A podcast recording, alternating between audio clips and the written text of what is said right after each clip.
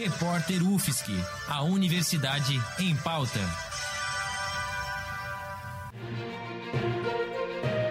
Cobertura especial Covid-19.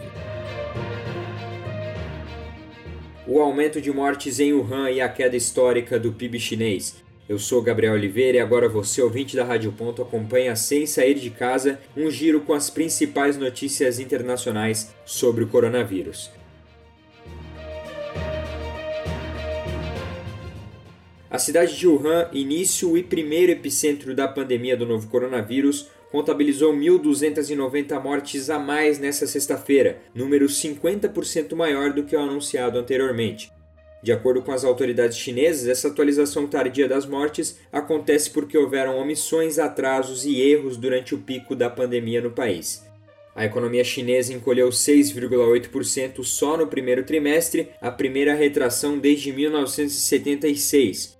O número de desempregados também aumentou, foi de 5,2% para 6,2%.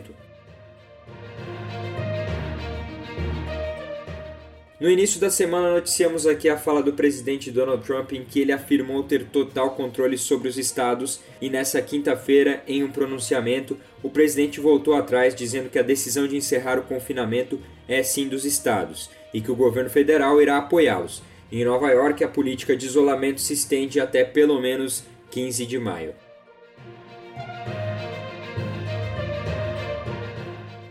Na Europa, alguns países já começam a pôr em prática a reabertura econômica. A agência Reuters listou alguns desses países, entre eles a Alemanha, que vai permitir a abertura parcial de algumas lojas a partir da semana que vem, e a reabertura das escolas a partir do dia 4 de maio. Outros países como a Áustria, Dinamarca e Noruega também iniciam a reabertura de forma gradual. No Reino Unido começa hoje o maior teste do mundo de medicamentos contra a Covid. Vão ser analisados os tratamentos de mais de 5 mil pessoas em mais de 160 hospitais. O objetivo é coletar o maior número de dados sobre como os pacientes reagem aos tratamentos.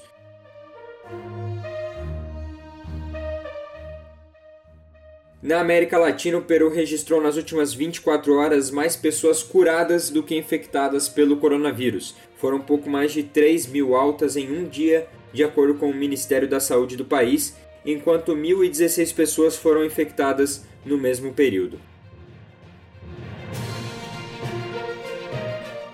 Eu sou Gabriel Oliveira para o repórter UFSC no combate ao coronavírus.